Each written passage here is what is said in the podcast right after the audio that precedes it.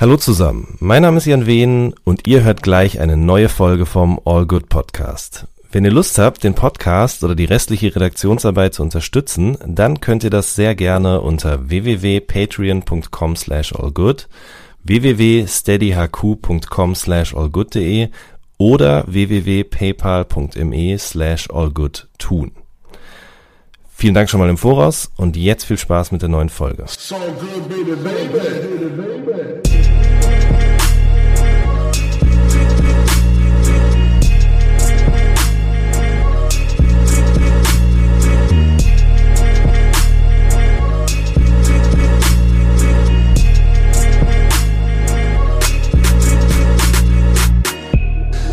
Hallo zusammen, mein Name ist Jan Wehn und ihr hört eine neue Folge vom All Good Podcast. Ich bin heute zu Gast bei einem Herrn, über den Azad eben gerade noch gesagt hat, dass er ein guter Mann ist. Die Rede ist von Vega. Ich grüße dich. Grüße dich auch. Das freut mich ja sehr, so schöne Sachen vom Azad zu hören. Auf jeden Fall. Der war voll des Lobes für dich. Und ähm, durch die Erwähnung von Azad sind wir eigentlich quasi auch schon mittendrin. Ähm, Ende der Woche kommt ein neues Album raus. Und ich möchte gerne mit dir ein bisschen über deine Beziehung zu Frankfurt und Rap aus Frankfurt sprechen.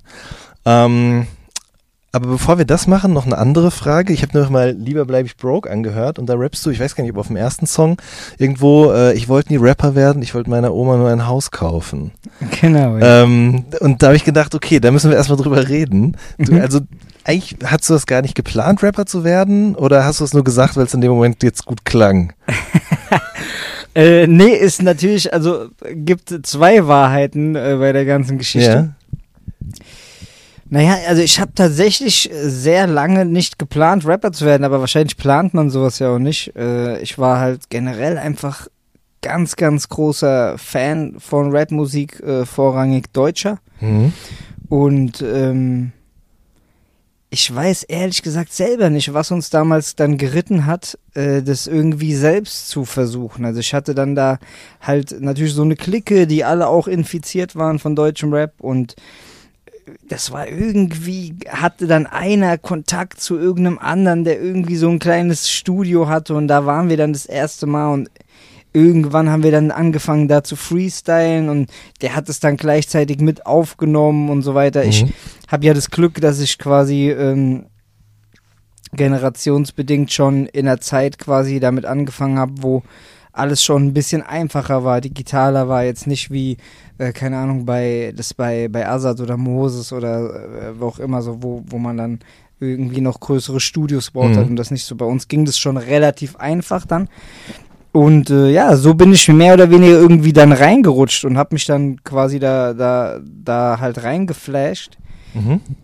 Aber das war eigentlich jetzt nie so, dass ich gesagt habe, ey, ich werde unbedingt Rapper. So, als ich dann damit angefangen hatte, dann war es so, okay, das, ich war Feuer und Flamme. Ich wollte nichts anderes mehr machen. Ja. Aber bis dato äh, war das das, das äh, Ding, genau. Okay.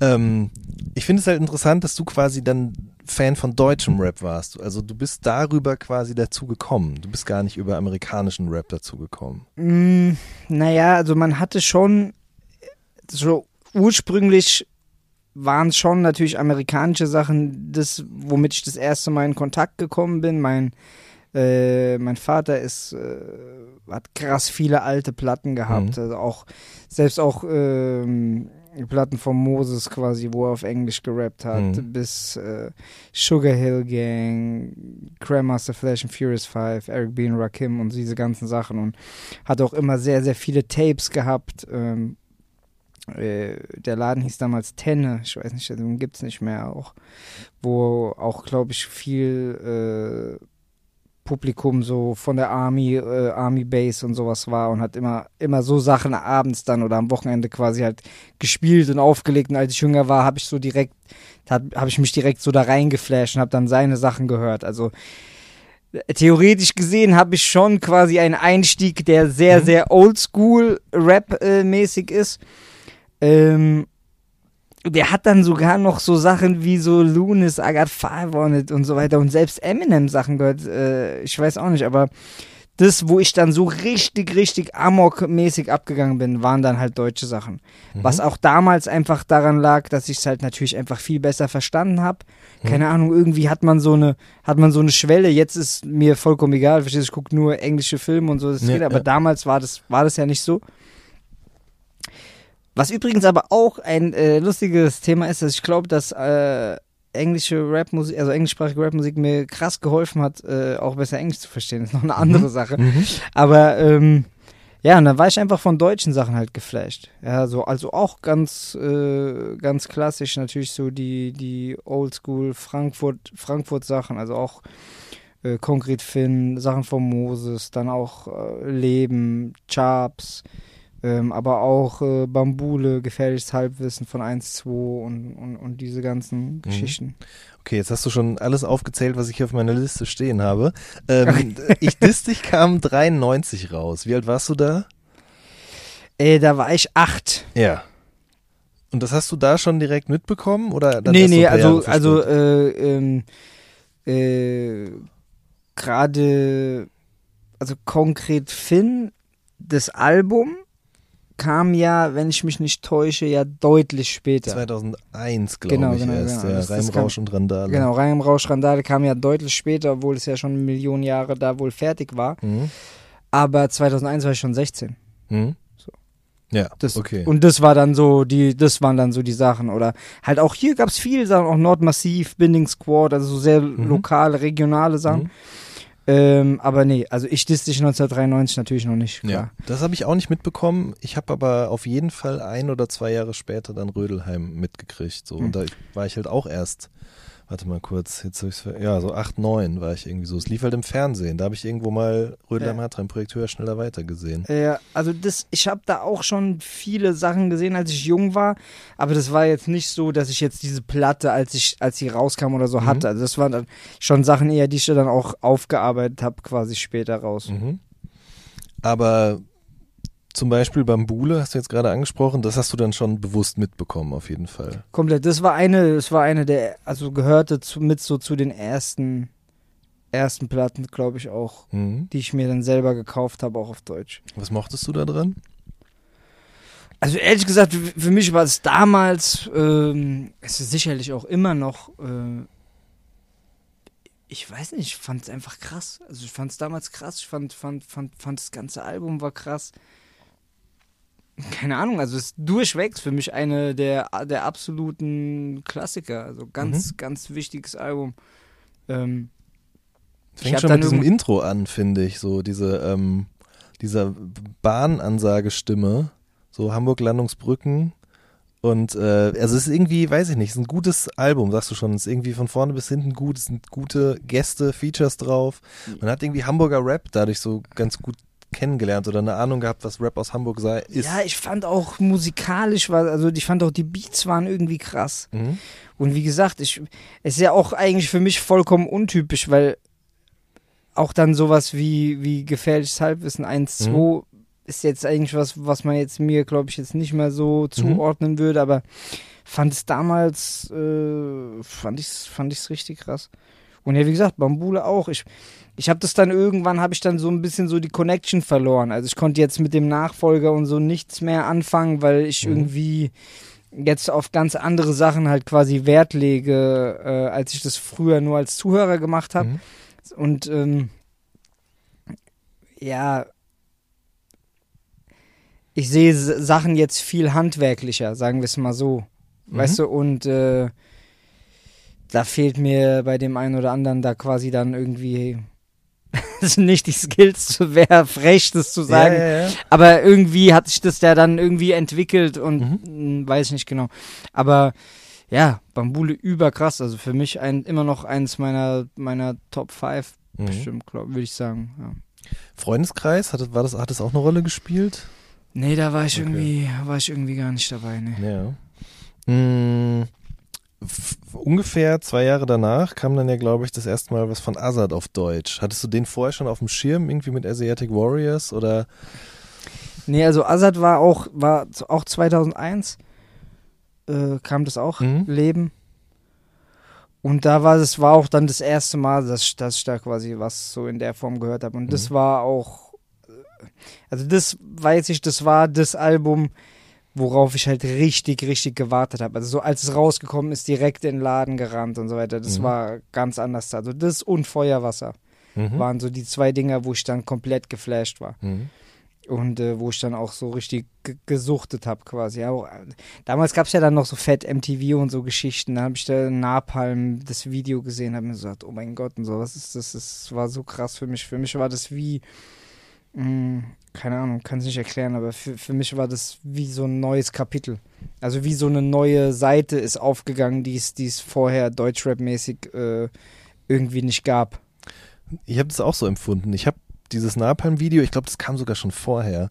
Ich glaube, das kam schon 2000 oder so irgendwie. Ja, das noch, kam ne? früher, sag ich schon. Und dann, 99 vielleicht sogar, ja. Und da war dann so quasi dieses, okay, dieses das Album, wenn dieses Album kommt, dann. Genau. genau. Die ganze Zeit Sturmhauben auf, Hunde, diese Camouflage, die Fahnen, die geschwenkt wurden. Und ganz am Schluss hat man ja nur sein Gesicht gesehen, ne? Mhm. Und ähm, ich habe richtig Schiss gehabt, als ich das das erste Mal gesehen habe. So dieser Beat in Kombination mit diesen Bildern, mit diesen schnellen Schnitten und Kamerafahrten. Ich habe sowas noch nie gesehen vorher einfach. So.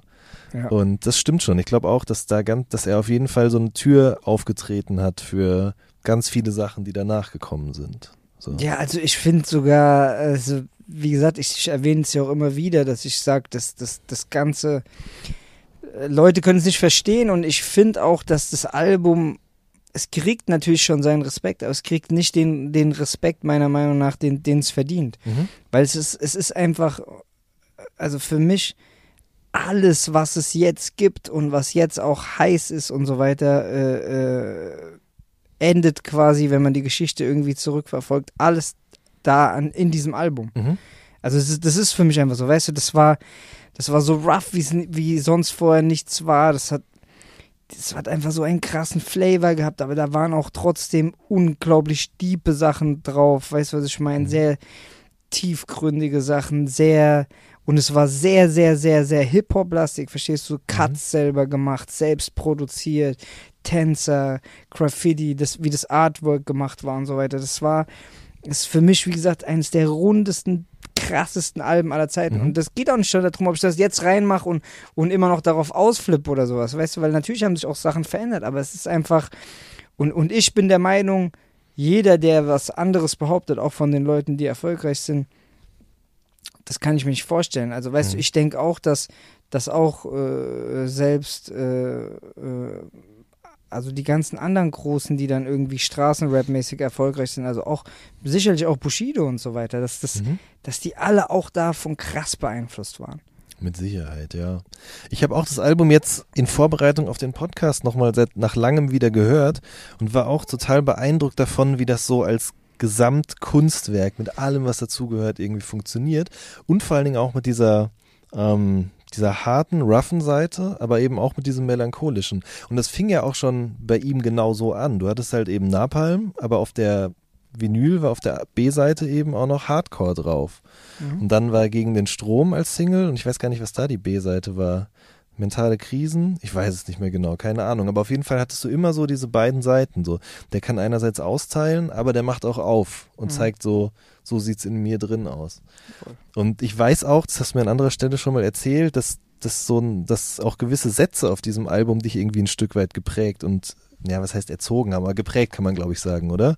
Ja, doch schon. Also wirklich auch, kann man schon sagen, meiner Meinung nach, dass es auch mit erzogen hat. Mhm. Auf jeden Fall, wenn du jemand hast, zu dem du halt quasi so krass aufschaust und der für dich in einer gewissen Art und Weise irgendwie was darstellt, wo du quasi nacheiferst äh, und der sagt dann gewisse Sachen, dann nimmst du das ja doch zu Herzen.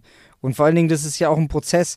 Ich habe ihn ja dann auch live gesehen. Ich habe ihn dann in, gesagt, äh, äh, auf den ganzen Release-Partys in der Batsch Cup gesehen, gesehen, wie er, wie, er, wie er redet, wie er mit den Leuten umgeht und hatte immer das Gefühl, dass das ist auch was, wie ich sein wollen würde, quasi, Mhm. weißt du? Mhm. So wie das auch jetzt Moses äh, für mich ist, weißt du, oder wie das auch für mich Savage war, weißt du, ich sag, ich sag immer, glücklicherweise, habe ich letztes Mal mit meiner äh, Frau drüber geredet, habe ich gesagt, ich habe ich hab das Glück gehabt, dass die drei, vier ganz großen Idole, die ich hatte in meinem Leben, dass ich die alle kennengelernt habe und dass die alle keine Enttäuschung waren, sondern im Gegenteil. Mhm. Weißt du, weil du hast doch voll oft, du lernst dann Leute kennen, die du eigentlich irgendwie feierst und dann sind es krasse Missgeburten. Mhm. Und bei mir ist es so, mit die besten Jungs, die ich in dem ganzen Geschäft in den letzten zehn Jahren kennengelernt habe, sind halt meine drei, vier größten Idole. Mhm. Weißt du, und das war halt so Azad, äh, Savage, Mhm. Moses, Curse. Du hast dich nicht getäuscht. Ja, Ja. weißt du, das ist dann so auch, das gibt mir auch ein gutes Gefühl und Mhm. das zeigt mir auch, okay, dann ich habe auf die richtigen Leute da gehört und deswegen habe ich das immer sehr ernst genommen. Das ist ja auch immer das, was die Leute mir nachsagen oder so oder warum ich immer, warum ich manchmal so ein bisschen fremdkörpermäßig wirke und Probleme habe, weil ich nehme das halt sau ernst einfach. Verstehst du? Deswegen ist halt wenn ich dann Reviews oder so lese, wo Leute irgendwie von Phrasengedresche und so reden, da, da könnte ich halt ausrasten. Mir ist schon klar, dass es sehr pathetische Mucke ist, aber ich meine das ernst. Also das ist ernst. Da gibt's schon natürlich Representer, die auch überzogen sind. Ja, dass ich nicht den, den ganzen Tag mit der Wumme in Frankfurt rumlaufe, so ist ja wohl klar. Aber äh, generell, das, da, da ist schon eine Wurzel, die echt ist, weißt du? Mhm. Und wenn so ein Assad gesagt hat, äh, äh, sei ein guter Mensch, denn dein Charakter bestimmt dein Schicksal, wie er zum Beispiel auf Leben gesagt hat oder so. Oder gerade auch geteilt vielleicht drei jetzt von Moses, so viele Sachen, die ich für mich da rausgenommen habe, weißt du? Und äh, das zeigt, dass da Künstler einen großen Einfluss haben. Und deswegen, er hat auch eine lustige, lustige, eine gute Zeile. Ähm, ich äh, krieg sie jetzt nicht mehr Wort für Wort zusammen. Aber wie sagt man, wir bringen die Köpfe nicht nur zum Nicken, sondern also so, der, der, der Kontext so, ich weiß nicht genau. Aber so, bringen die Köpfe nicht nur zum, äh, zum Nicken, sondern auch zum Nachdenken mäßig. Ja, ja. Das Och, wie ist- geht die Line? Ich weiß es auch nicht mehr. Aber, ja, aber das ist so quasi der, äh, Mhm. soll quasi so die Message sein. Und, und so Mhm. Geschichten hat er halt schon immer gehabt. Mhm.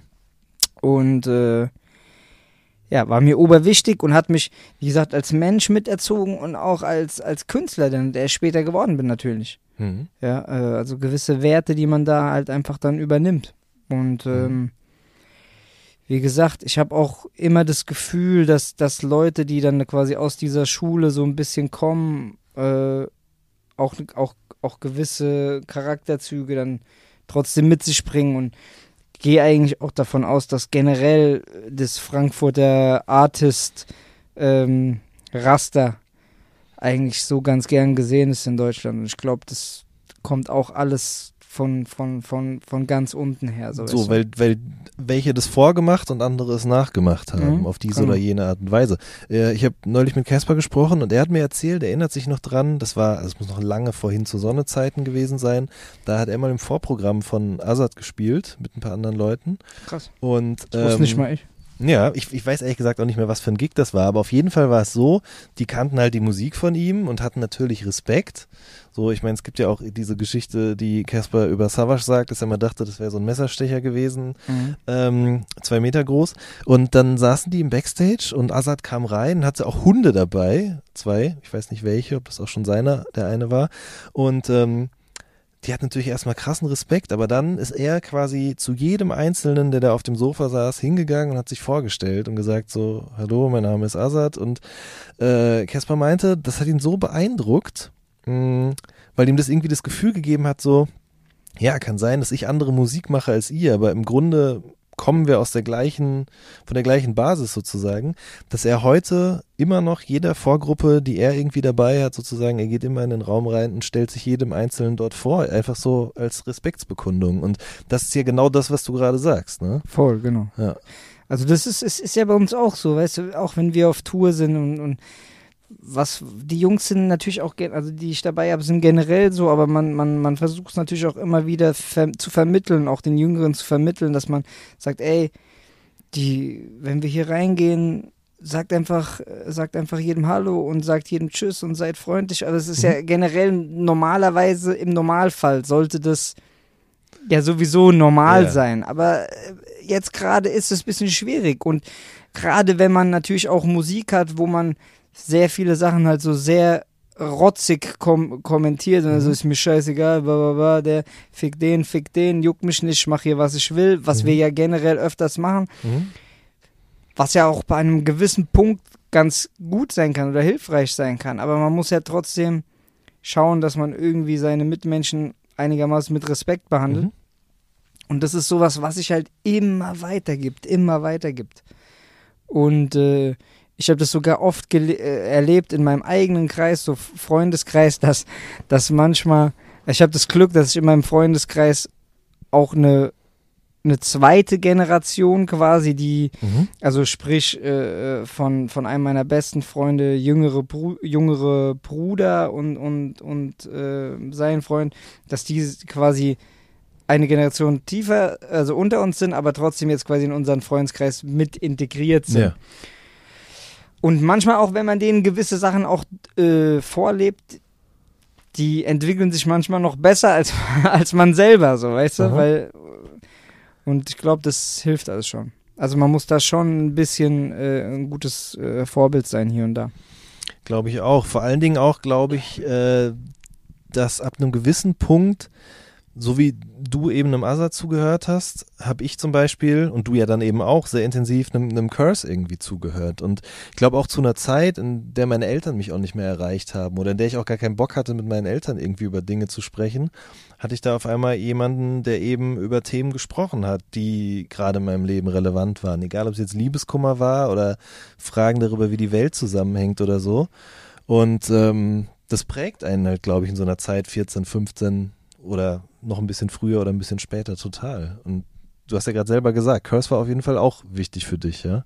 Ja, klar. Also wie gesagt, Feuerwasser war dann so das zweite Album, was, was bei mir so nach Leben kam, wo ich so richtig quasi drauf gewartet hatte. Es Mhm. gab da dann damals schon, da hatten sind auch schon irgendwelche Mixtapes rumgegangen, irgendwelche auch der Clan und so solche Geschichten. Und dann hat man natürlich direkt damals gemerkt, okay, der ist komplett sick, der Typ so. Und dann, ähm, ja, das Album fand ich auch überkrass. Ich hatte auch direkt dann Zugang irgendwie viel so, ähm, mh, naja, ich weiß nicht genau was, aber so, so wie diese jenische Sprache, also viel so, so, so, so Zigeuner-Slang und so weiter, was wir in Frankfurt natürlich auch hatten und äh, überkrasser Rapper und auch ne, eigentlich ähnlich damals auch vom, vom Style wie Azad auch war, natürlich mit einem anderen Background, aber auch sehr tiefgründig und aber auch sehr rabiat battle-lastig, also nicht Mhm. so straßenlastig, aber so ähm, diese Battle-Sachen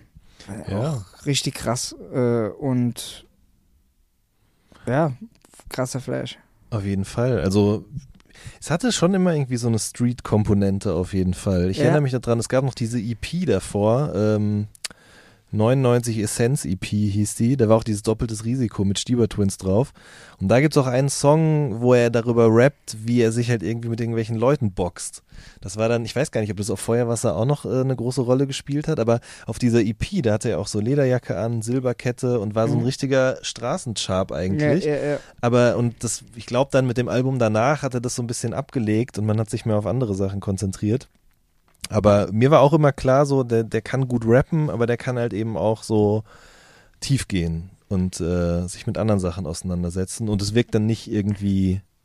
Und halt auch in Cheesy. seinem Fall halt ri richtig tief, ne? Ja. Also nicht Fall. nur so pseudo-tief, sondern Das, das auf jeden Fall. Das habe ich auch immer so festgestellt damals. Oder eigentlich, ich stelle es jetzt fest, wenn ich so alte Sachen, die ja jetzt auch schon 15, 16, 17 Jahre alt sind, stelle ich immer fest, die Leute haben damals manchmal auch Wörter benutzt, die ich gar nicht kannte.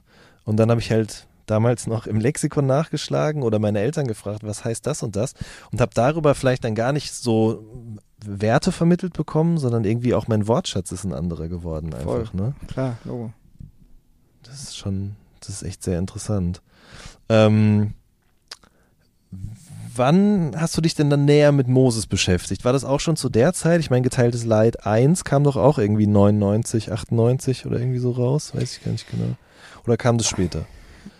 Also, Na, dass du dich mit ihm beschäftigt hast, meine ich. ich hatte schon eine Phase quasi, die, die relativ früh war, wo ich immer schon mit, mit, dem, mit der ganzen 3P-Mucke so äh, connected war. Weil ein, weil ein größerer Bruder, der größere Bruder von meinem damaligen besten Freund, der war ganz krass äh, da drin und hat da äh, alle möglichen Sachen da äh, gepumpt. Und äh, wir waren damals eigentlich viel zu, sehr, sehr viel zu dritt unterwegs. Deswegen war das schon immer irgendwie im Ohr. Ähm, aber dann natürlich so richtig erst dann zu Geteilt Slide 2. Mhm. Also das war dann so, wo ich dann auch bewusst quasi mir das dann selbst zugelegt habe. Mhm. Aber natürlich auch ganz viel einfach, was bei ihm drumherum war. Also auch die Sache, auch diese mainstreamigeren Sachen, alles. Ich habe das früher alles ge Mhm. gepumpt, als ich jung war, weißt du. Fand das krass. Äh, bis hin auch zu den Sachen äh, von Xavier und so weiter, wo er auch immer involviert war. Ich meine, die haben ja auch wirklich ein paar Jahre einfach äh, urbane Musik in Deutschland einfach komplett beherrscht, so weißt Ja.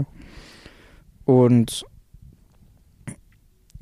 man muss aber sagen, es gab viele Sachen, wo ich immer wieder auf zu ihnen zurückgekommen bin, die mich krass geflasht haben, aber halt dann, äh, wie gesagt, geteilt Slide 2, Dein Mann und das alles überkrass.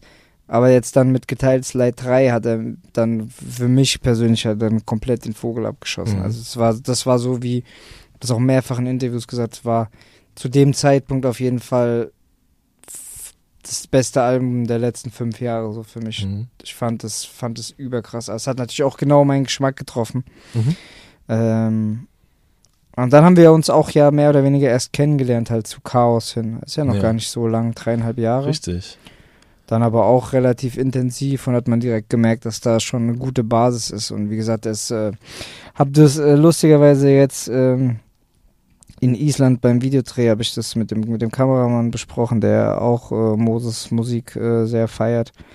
Und da habe ich gesagt, er ist äh, einer, bei dem quasi die die Faszination, die ich für ihn habe, quasi als Künstler, als Person, ist nie äh, abgebrochen. So, weißt du, es ist immer. Mhm. Ich bin immer noch fasziniert von ihm. Als Person, als Mensch, als Künstler, als alles, was er ist. So, wenn ich ihn, wenn er, wenn der in, in den Raum kommt, so steigt meine Laune einfach um 40 Prozent, so weißt du. Mhm. Ich will, ich höre immer zu, was er zu sagen hat. Manchmal ist es dann so, dass wenn wir ein paar Schnaps getrunken haben, dass größtenteils nur noch ich rede und er sagt nichts mehr Mhm. was schade ist, aber also er ist auch ein guter Zuhörer für alle Ladies. nee, aber, also wie gesagt, ich habe nie so die, einfach die Faszination an ihm nicht verloren, Mhm. weißt du? Ähm, was mir zu 99 Prozent passiert äh, bei Leuten, die ich dann irgendwie treffe. Mhm. Mm, ja, aber wie gesagt, ähm, ganz, ganz, ganz krasser Typ. Warst du nervös, bevor du ihn dann das erste Mal getroffen hast? Ja, ich war sehr nervös. Ich weiß auch noch, wo das war. Das war vorm, äh, vorm Nachtleben, war das. Da habe ich ihn das erste Mal getroffen. Aber er hat ja diese Art, die, dir das dann relativ schnell zu nehmen, weißt Mhm. du? Also es ist ja dann so, ich war natürlich vorher nervös und dann habe ich ihn, äh, habe ich ihn dann da gesehen. Dann waren wir dann auch bei ihm und haben direkt auch ein paar Drinks genommen und er nimmt dir das ja, weißt du? Er Mhm. gibt dir nicht die, also du hast nicht das Gefühl, du musst jetzt da irgendwie nervös bleiben, obwohl er äh, eigentlich so eine Nummer ist, weißt du? Deswegen, ja.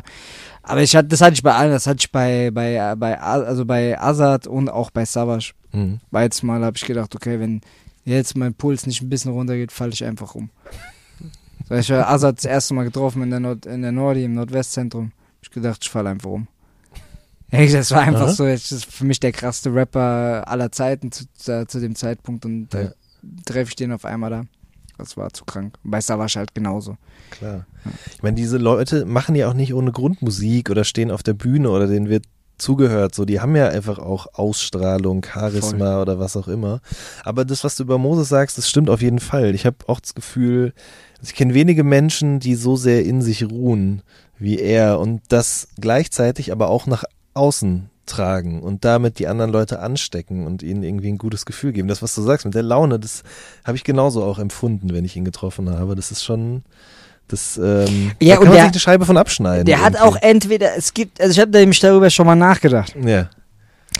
Entweder der hat den Trick, dass er einfach nur unter Leute geht, wenn er wirklich blendendst gelaunt ist. Oder der ist einfach immer so gut gelaunt, was ich Mhm. aber eigentlich nicht sein kann. Nee, das kann eigentlich wirklich nicht sein. Oder aber er hat das alles schon, alles Leid und alles Schlechte und alle schlechte Laune quasi schon auf den Alben jetzt so verarbeitet und weggedrängt und hat wirklich nur noch Sonnenschein in seinem Leben. man, man weiß es nicht genau. Äh, ich glaube nicht, weil wenn du so eine Kunst machst, da gehört immer Leiden Kopfschmerz dazu. dazu ja. und Leid. Ja, das auf jeden Fall. Das, das, das stimmt schon. Aber ja, Ja, interessant auf jeden Fall. Wahnsinn.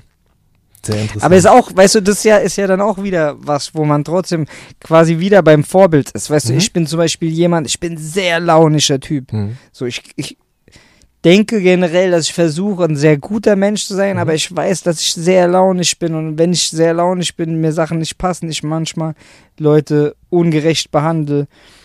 Und das ist jetzt zum Beispiel was, was er, was, was, was, was meine Vorbilder mir jetzt auch noch nicht äh, entgegengebracht haben. So heißt, sie waren Mhm. immer, immer, immer korrekt, immer sauber, immer nett, immer höflich, immer. Mhm. Und das, das siehst du ja auch, weißt du, so will ich ja auch sein, weißt du? Mhm. Und ähm, deswegen, das geht stetig weiter. Also die Leute, die dich faszinieren, äh, beeinflussen dich ja immer äh, auf eine gewisse Art und Weise. Klar, ich habe das bei Curse jetzt auch so. Das neue Album ist für mich total wichtig. Also es gibt bestimmt auch Leute, die äh, den schon abgeschrieben haben, aber ich bin da irgendwie immer dran geblieben und habe das, habe mich da immer irgendwie auch bestätigt gefühlt da drin, weil mir das in meinem Leben total hilft, was der da einfach so sagt. Und es ist genau das gleiche wie vor 15, 17, naja, 15, 16, 17 Jahren so. Ist ja auch ehrlich, also muss man auch wirklich sagen, ich stehe sowas ja immer sehr kritisch generell entgegen, aber das, das Album ist ja auch wirklich krass. Mhm. Also Auf ich habe es äh, letzte Woche, als ich nach Berlin geflogen bin, habe ich es äh, angehört. Wirklich, wirklich richtig krass. Und ähm, auch seit langem, dass mir wieder so eine Kombi, das äh, Savage Sammy Curse, Mhm. dass mir das auch wieder richtig, richtig gut gefallen hat. Ja. So. Und es bringt irgendwie beides zusammen. Also diese, dass er so rappen kann, zeigt er da wieder, nachdem er das auf dem letzten Album einfach nicht so gemacht hat. Und ähm, ja, gleichzeitig demonstriert, also er demonstriert seine Skills zusammen mit den anderen beiden, aber es ist eben auch irgendwie eine Message mit dabei. Und so Sätze, die ähnlich wie dieser Azad-Satz, über den wir eben gerade gesprochen haben, Curse sagt ja auf diesem neuen Album zum Beispiel diesen Satz, die Menschen, die wir sein wollen, die gibt es nicht. Und ist eigentlich super simpel, aber man denkt halt so nicht drüber nach. Es muss erst jemand kommen und einem das so sagen und in so zwei einfachen Zeilen eben vor Augen führen. Und ähm, seitdem denke ich da öfter mal drüber nach, wenn ich unzufrieden mit mir selber bin oder was auch immer. Und ähm, das ist schon viel wert, muss ich wirklich sagen. Voll. Ja. Ich habe mir lustigerweise gerade eben auf dem, auf dem Weg sein Buch gekauft. Ach was. Wir hatten ja letztes Mal schon mal drüber gesprochen. Mhm. Genau. Äh, stell dir vor, du wachst auf. Genau. Genau. Richtig. Hab ich vorhin, habe ich mir vorhin gekauft. Ich war wieder in so einem, in so einem äh, spirituelle Bücher und äh, Ernährungswahn-Bücher-Trip. Ja. und da ist das, äh, äh, stand das auf jeden Fall auch auf meiner Liste. Bin ich mal gespannt. Ich kann es sehr empfehlen. Aus äh, gewissen Gründen. Ähm, was hast du denn noch gekauft? Noch andere Bücher oder war das Äh, ja, ich habe mir ein anderes Buch noch gekauft. Das heißt äh, Böses Gemüse. Mhm. Gundry heißt der Typ, der redet so über Lektine, also quasi ähm, äh, Giftstoffe, die Pflanzen äh, quasi äh, rausschießen, damit Mhm. sie nicht äh, gegessen werden. Ach. Schlicht ergreifend. Okay. Also, viel so Nachtschattengewächse, Tomaten, Auberginen, Paprika. Paprika, Mhm. solche Geschichten. Äh, und die Wirkung von diesen Dingern auf den Körper, wenn man die quasi roh isst, äh, beziehungsweise, äh, beziehungsweise sogar auch gekocht. Wie sind wir jetzt da hingekommen? Ach, über die Bücher, ganz genau. Und du fährst äh, nach Laos. Äh, nee, ich habe noch nichts geplant, aber äh, ich habe tatsächlich Bock auf Vietnam. Ähm, und ich mag diese Gebrauchsanweisung für Ja. Vietnam, Gebrauchsanweisung Ja, für ja. Thailand. Diese Bücher mag ich irgendwie. Auf jeden Fall. Ich habe, glaube ich, die für Schweden und für Portugal. Die ja, hab ich habe zehn Stück davon. Also Ja. überall, wo ich war, habe ich irgendwie äh, vorher das Buch gelesen. Da gibt es auch bessere und schlechtere. Mhm. Das ist natürlich immer von jemand anders Genau. da geschrieben. Aber wenn du da irgendwie so einen coolen Typ oder ein cooles Mädel erwischst, was dann irgendwie da drei, vier, fünf Jahre in der Stadt oder so war und so ein bisschen Interesse auch hat, da habe ich schon ein paar richtig, richtig gute Tipps und sowas mitgekriegt. Und Auf jeden Fall. Lese Also ich immer gern. Für die Hörer, die das nicht wissen, das ist quasi eine Buchreihe, eine Gebrauchsanweisung für Länder oder auch Städte. Ich weiß gar Mhm, nicht. Gibt's beides. ja, Ja, gibt's beides, ne? Genau, und es ist nicht klassischer Reiseführer, sondern ein Autor beschreibt sozusagen eben, der da gelebt hat, wo es eben Plätze gibt, die man vielleicht nicht in jedem Reiseführer findet oder was auch Genau, immer. genau. Auf jeden Fall. Ach, die für Amerika habe ich auch noch. Ist auch sehr gut.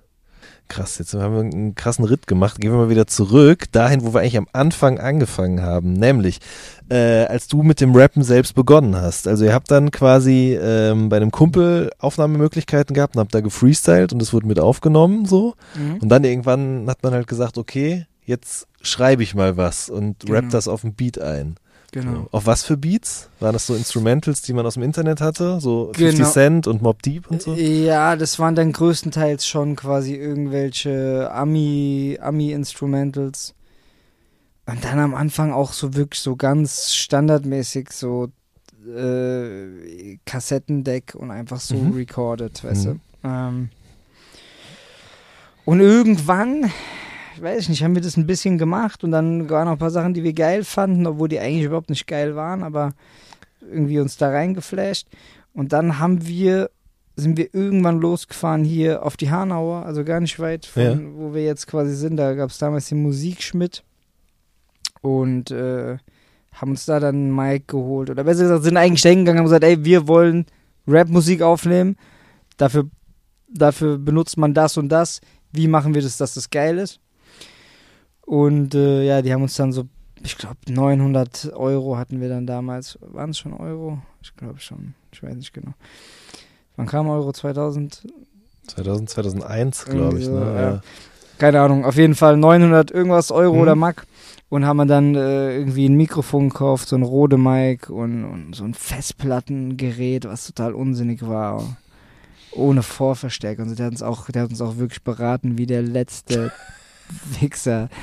Der Klassiker, das ist Äh, mir auch passiert damals. Ja. Tatsächlich, Alter. Dann hatten wir da, haben das aufgenommen, es hat sich genauso scheiße angehört wie vorher, aber haben dann, sag ich mal, Schritt für Schritt unsere Wege gemacht Mhm. und dann ganz typisch so angefangen, Mixtapes aufzunehmen. Ich hatte dann so eine Reihe, die hieß Unzerfickbar, Unzerfickbar 1 bis 3 und äh, Brot fürs Volk und lauter so Geschichten. Das haben, damals war das dann sehr regional, das haben dann in der Wetterau ein paar Leute gehört. Und gab es halt so zum Download. Ich glaube, mein erstes Mixtape hatte so, hat glaube ich 86 Downloads oder sowas gehabt. Also Bei, bei Wikipedia steht über, ich weiß gar nicht, da, da ist die Rede davon, dass Unzerfickbar eine EP ist Hm. und dass die 5000 Mal runtergeladen wurde. Aber wenn du sagst, es ist eine Reihe, dann es gab glaube ich mehrere dir das davon. eher. Ja. Äh, aber ähm, also das kann natürlich sein, dass das jetzt über zehn Jahre später dann Mhm. 5000 Mal runtergeladen Mhm. ist. Äh, aber äh, halt quasi zu dem Zeitpunkt, also bis das zweite rauskam, hatte das dann 86 Downloads Ja. oder so. Das hatten wir dann auf so einer eigenen Homepage, wo wir das Okay. gezählt Mit so einem Counter. Ja, ja, wo Okay. man das zählen konnte mit so einem Forum, wo dann Leute diskutiert haben und so.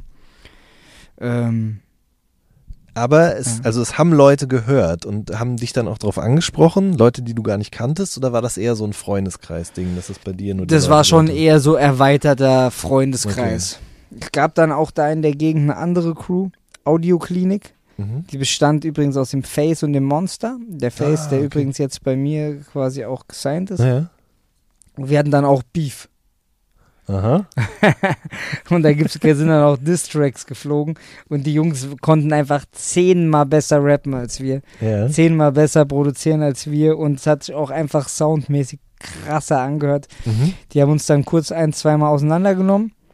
Mm, Ich hatte das Glück, dass ich dann relativ schnell aufholen konnte und jetzt sind wir, glaube ich, alle auf einem relativ ähnlichen Level und haben uns dann auch vertragen und wir kennen uns auch schon ewig und wie gesagt, Face jetzt einer, einer meiner besten Freunde und immer noch einer der krassen Rapper, die ich kenne. Ähm, ja, auf jeden Fall lustige Story. Aber da hat man sich schon noch um nichts Kopf gemacht. Da ging es nur Aha. um Rappen, weißt du? Ja, klar. Und dann hat man aber irgendwann auch Connections gemacht. So zu anderen Leuten, die nicht aus Frankfurt kamen oder Offenbach. Mhm. Ähm, ich habe gelesen, dass du mit Sentino und Kid Cobra damals Connection hattest. Wie Genau. kam das denn zustande? Also diese Cobra Sentino Connection kam damals auch über irgendein Forum. Da gab es quasi überall Foren. Da gab es Ja, so ein ja. 5 vor 12 Forum. Auf jeden Fall, da war ich auch angemeldet. Ja. Ja. Über, ich fand den ja auch überkrass. Also Mhm. Santino ganz krass, Cobra auch überkrass.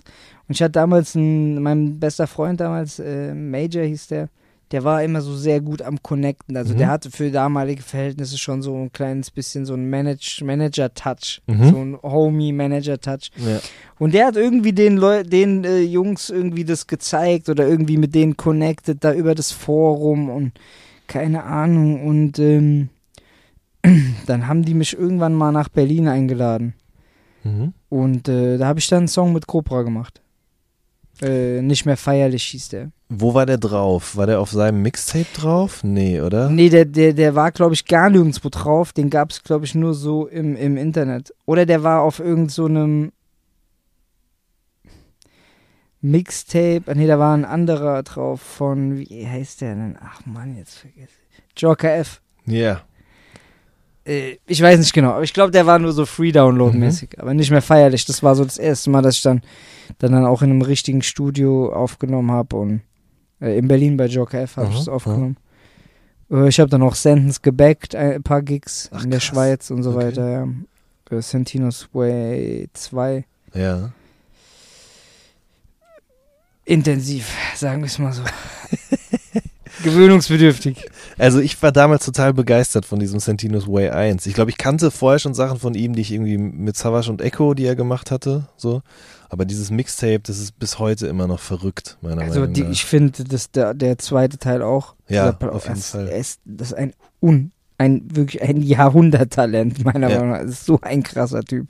Absolut. Aber gut, schwieriger Typ auch. Das, das sagen halt viele. Also ich habe ihn halt nie kennengelernt, aber tatsächlich äh, hört man das immer mal wieder. Aber ich finde trotzdem, er hat insbesondere das erste, das zweite auch noch. Ähm, da hat er auf jeden Fall Deutschland oder deutschem Rap eben sehr, sehr gutes Mixtape beschert. Was, Voll. also das ist wirklich. Und ich war dann auch äh, kurz davor quasi, oder zumindest wurde mir das so äh, verkauft, ich war auch kurz davor quasi da zu sein, Ah, okay. äh, bei 5 vor 12. ja, Aber das ist dann ja selber irgendwie in den Arsch gegangen, das ganze richtig. Ding. Und ähm, dann war der Abru, ich weiß nicht, ob du den kennst, Ja, ja. Abru, in Berlin Mhm. ich glaube, auch mit Cobra oder High Society, also mit Mhm. Smaxer zusammen, haben die dann was gemacht. Und der Cobra hat ihm den Song quasi vorgespielt. Mhm. Und der hat es komplett gefeiert. Also es war so ein Song, ich hatte zwei Parts und Cobra hat die Hook gemacht, deswegen es war schon ein, Ja. ein Song von mir quasi. Und der hat den dann krass gefeiert, der war damals bei Separate, bei Buckwheats gesigned und hat das mit nach Mainz genommen zu Separate und der war geflasht und hat mich quasi angerufen, hat gesagt, komm nach Mainz, wir müssen reden, komm ins Mhm. Café, wir müssen reden.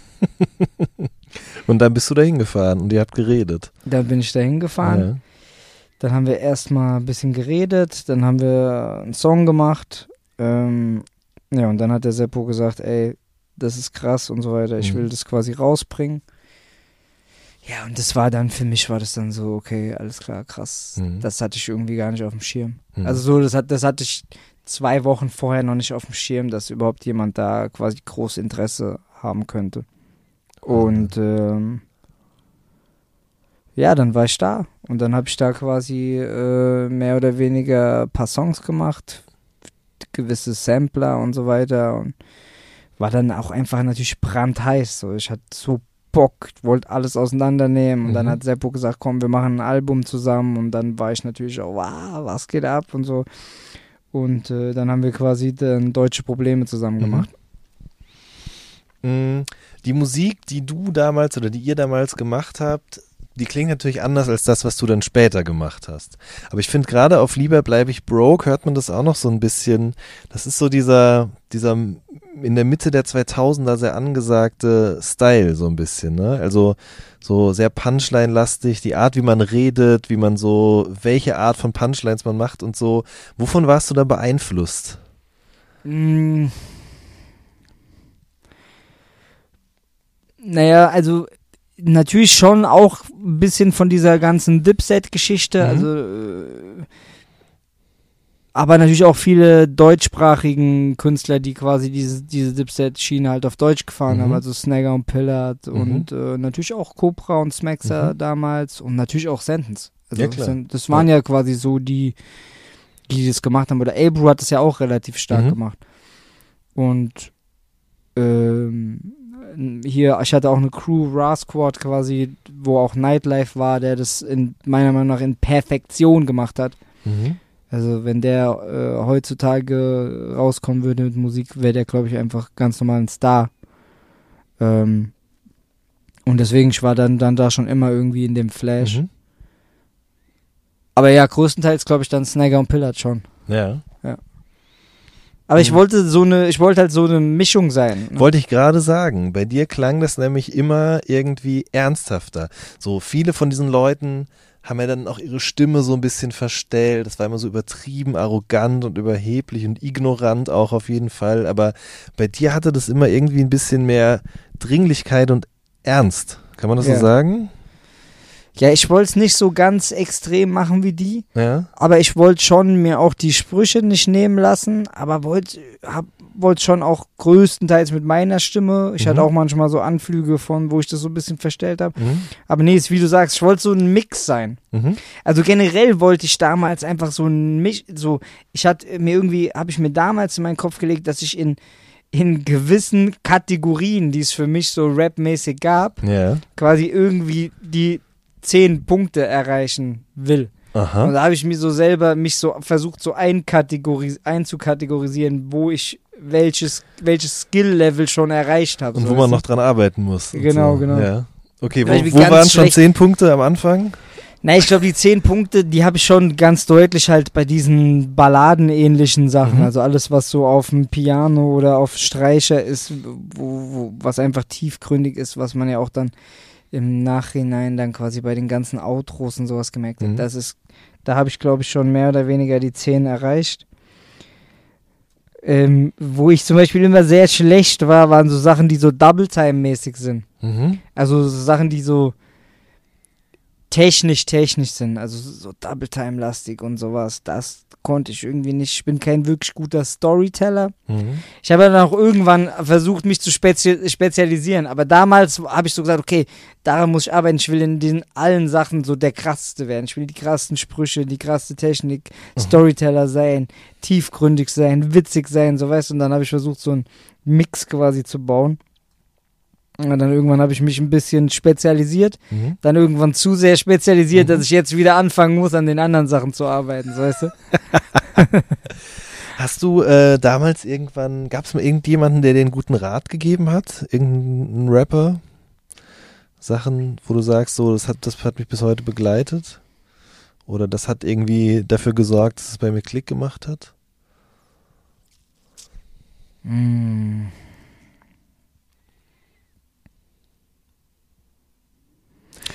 Also,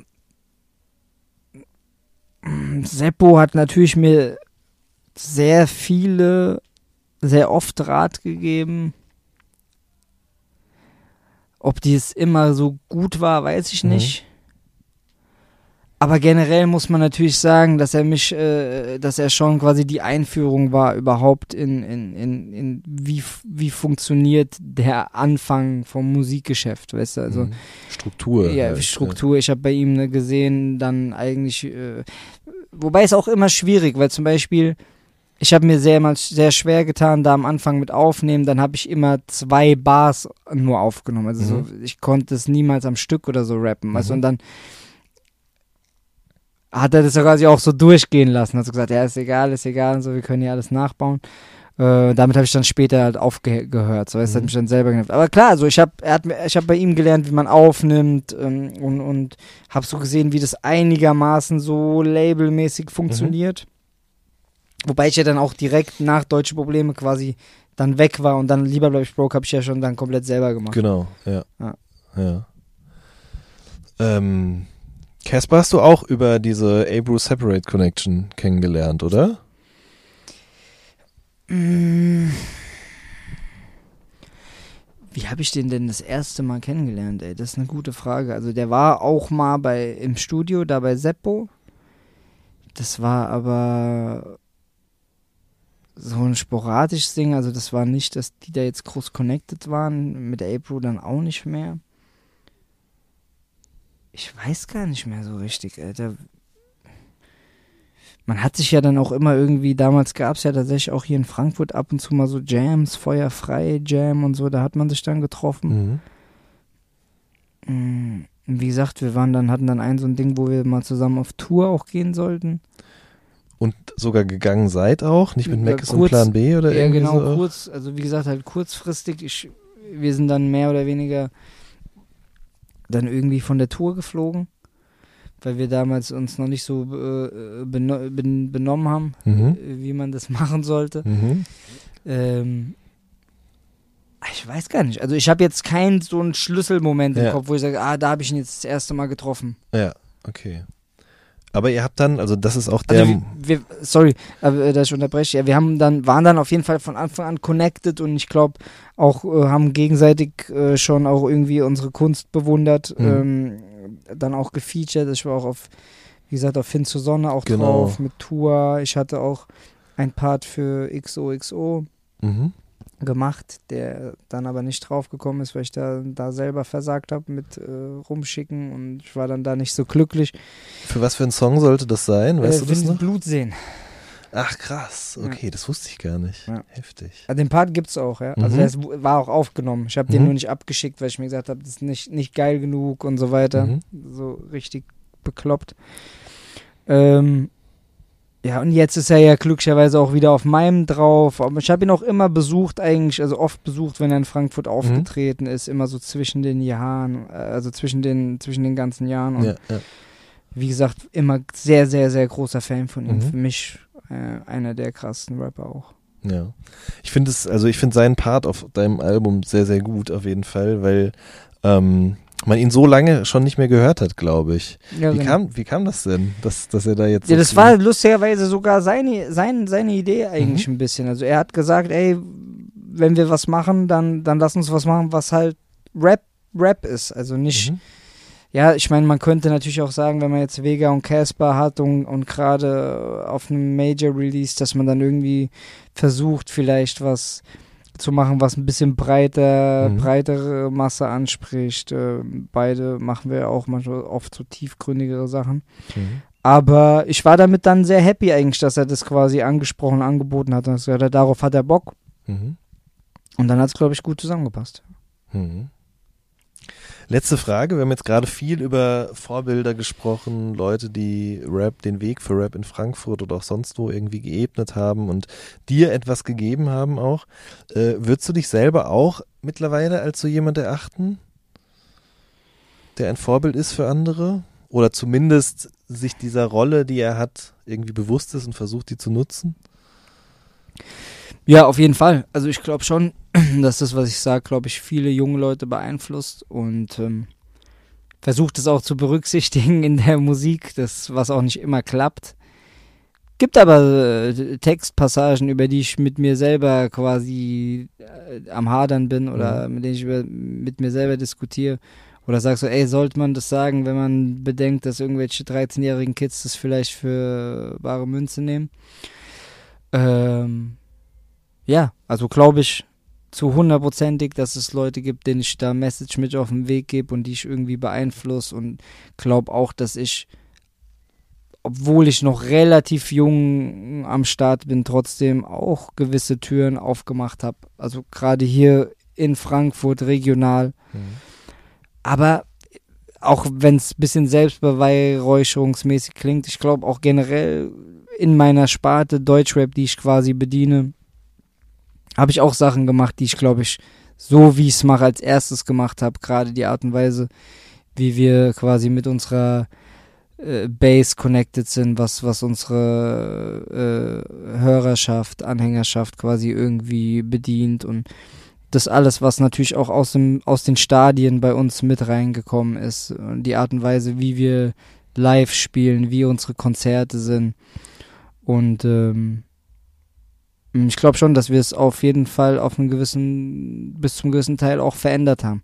Mhm. Und ich glaube auch, wenn du hier in Frankfurt siehst, dass wir quasi fünf Jahre FVN dann in der Jahrhunderthalle hatten, vor 5000 Leuten, war zu dem Zeitpunkt auch was, was kein Rapper aus Frankfurt in Frankfurt gemacht hat. Mhm. Also und, ob, und das, obwohl hier paar ganz, ganz heiße Typen herkommen, so weißt du, sei es Haft, sei es Azad, sei es Moses, okay, Moses spielt jetzt auch dreimal die Batsch Cup.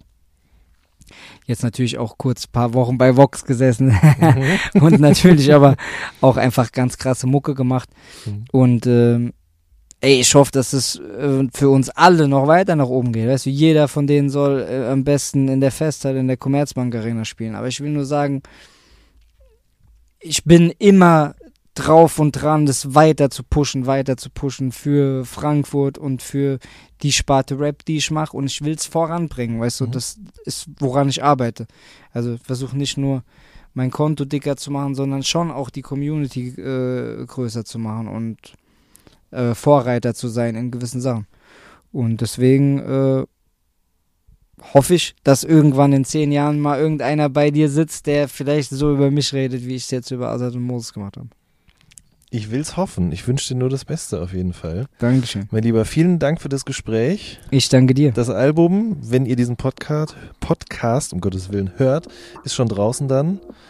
9.3. ist das Release So ist es. von V. Ihr Lieben, das war eine neue Folge vom All Good Podcast. Wir hören uns in der nächsten Woche. Macht's gut. Tschüss.